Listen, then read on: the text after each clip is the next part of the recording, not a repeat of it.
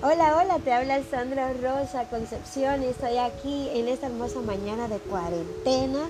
Estamos todavía en cuarentena, señores. Esto es una cosa que, nos pone un poquito enfermos y calientes, pero ni modo. ¿Qué vamos a hacer? Eh, tenemos que hacerlo por la salud, por nuestros hijos, por la humanidad, por todo lo que está alrededor de nosotros.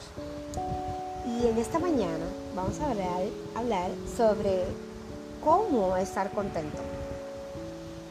Y quiero basarme en, algunos capítulos de la Biblia para, llevar este, esta reflexión.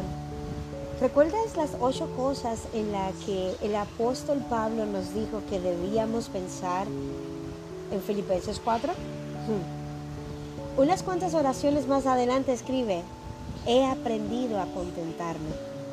Cualquiera sea mi situación. O sea, ese cualquiera es el secreto de una actitud positiva.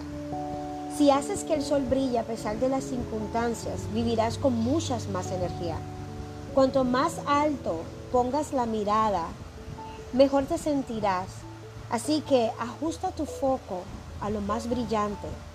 Ríete con ganas y recuerda tus bendiciones. ¿Ok? Y por sobre todo, recuerda que Dios es optimista. Él conoce tu enorme potencial y con Él todo es posible. Mientras tengas eso en mente, la vida se vuelve emocionante y las puertas de lo maravilloso se van a abrir a tu alrededor.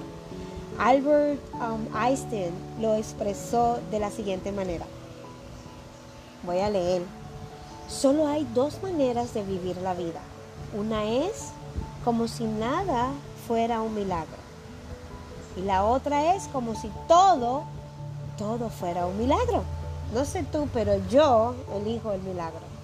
Así que ya saben, aprendan a estar contentos, los quiero, les mando besos, se me cuidan, ¿ok? Chao.